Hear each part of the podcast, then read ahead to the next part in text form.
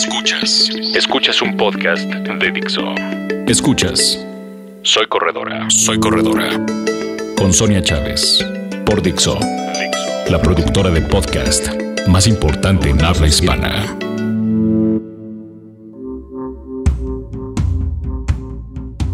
Hola queridos corredores, bienvenidos a un podcast más aquí en Dixo. Yo soy Sonia Chávez, feliz de saludarlos. Y hoy nos toca, ya saben, esas historias que nos inspiran, esas historias que, que nos hacen reflexionar y que nos hacen pensar que la verdad es que correr sí nos ayuda para ser mejor personas. Y hoy toca la historia de Dafne Tenorio, que ella la tituló como Correr por las razones incorrectas. Soy corredora. Inicié corriendo por la razón incorrecta. Después de una infancia perfecta en la que la disciplina, las buenas notas, los viajes, las risas, la ternura del cobijo familiar dio lugar a la vida de una mujer joven que con todo el futuro por delante vio rotas sus ilusiones en mil pedazos. Hace ya 10 años tomé la decisión de casarme pensando que lo hacía para formar una familia que sería educada en los mismos valores, la misma ternura y que forjaría con ilusión los mismos sueños que construí dentro de mi familia de origen. Desde la misma noche de bodas este sueño se esfumó. Esa noche infernal, cruel, violenta, gritos, empujones, golpes, me expulsaron del tajo e, del sueño que hasta entonces había sido mi vida. Y todo esto en manos de la persona con la que yo había decidido compartir el resto de mi existencia.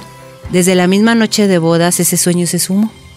Y no duré mucho. Fueron solo seis meses de pesadilla, de gritos, de golpes, propinados en sitios estratégicos que nadie, nadie supiese el rigor por el que estaba sometida. Un buen día de junio tuve bien recordar la dignidad y el amor en el que fui creada y decidí que Dios me había creado a mí con el único propósito de ser feliz y con lo opuesto me marché. Una vez de vuelta con mi familia, todos, absolutamente todos, pusieron mente y corazón en apoyar mi recuperación. De la mujer que a los 28 años caminó radiante, sonriente, segura y con aplomo hacia el altar, seis meses después no quedaba casi nada. Pesaba apenas 43 kilos, había perdido el brillo en los ojos, de la sonora carcajada tan característica de mi personalidad, no quedaba ni el eco. Cinco años más tarde, una vez que había logrado recuperar la alegría, la seguridad en mí misma, mi ilusión por vivir, alguien que hasta ese momento había sido uno de mis más cercanos amigos, se convirtió en mi novio y muy pronto decidimos casarnos. Volví a creer en el amor de pareja, a tener la ilusión por compartir mi vida con alguien más, a alguien que admiraba, a alguien en quien creía. No habían pasado ni dos semanas del día que él me pidió que fuera a ser su esposa, cuando derivado de un problema de riñón, uno de los médicos del equipo que me atendió encontró algo alarmante en uno de mis ultrasonidos. Me refirieron con Ana Luisa, una gran doctora. Ana Luisa me pidió presentarme a su consultorio en El Ángeles. Era un sábado, llegué sola. Me sometió a dos estudios y me dijo, no puedo dejar que te vayas a tu casa. Tengo que hacerte una biopsia hoy mismo.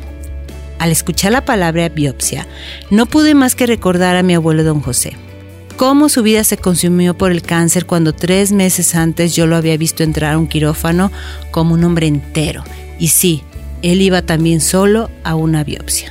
En ese momento experimenté una rabia indescriptible. ¿Por qué carajos a mí? ¿Por qué a mí? Muy enojada le dije a Ana Luisa, tienes que estar mal, estás mal. Yo ya pagué todo lo que tenía que pagar, me toca ser feliz. La cosa se complicó al punto de que tardaron tres semanas en entregarme los resultados y esas tres semanas sirvieron también para recibir otro golpe de la vida. Aún faltaban dos más. Mientras vivía un infierno esperando el resultado en el que aquel momento era mi prometido, él me llamó y me dijo que no quería esperar los resultados de la biopsia para tomar una decisión sobre la fecha de la boda. Me dijo que él prefería terminar la relación, pues no se consideraba emocionalmente fuerte como para enfrentar a mi lado el cáncer. Este nuevo golpe se sumó aún un estado de depresión mezclado con una profunda rabia.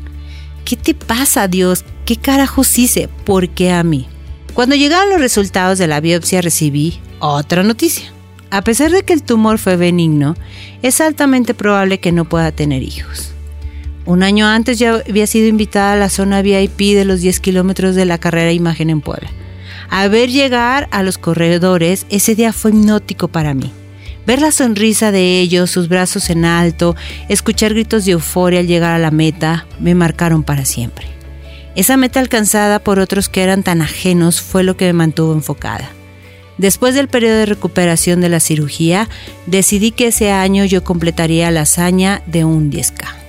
Tomé la decisión de dejar de bailar flamenco, me anoté a un gimnasio y empecé a entrenar. Empecé a correr por las razones equivocadas. Empecé a correr buscando la felicidad fuera de mí.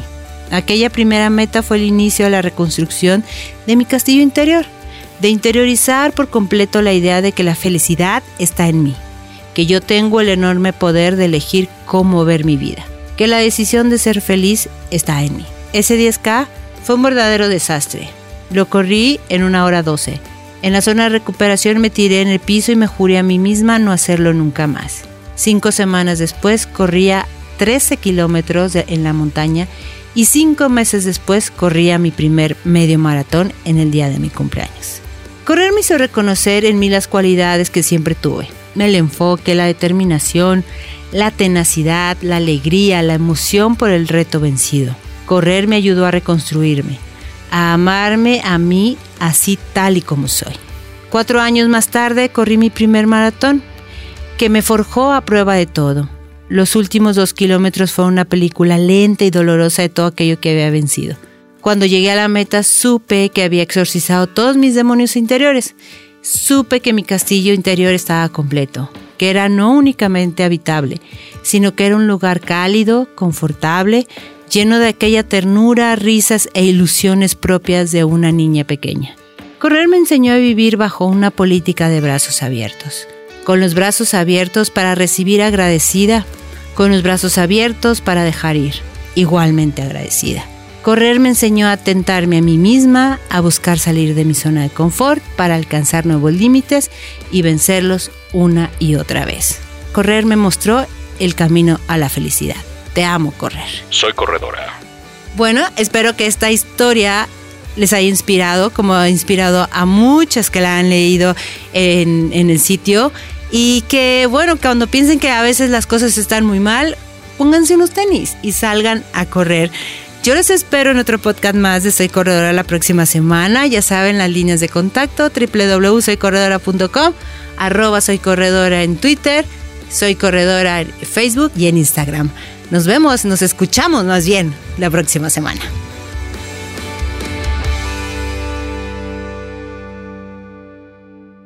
Dixo presentó Soy Corredora, Soy Corredora con Sonia Chávez.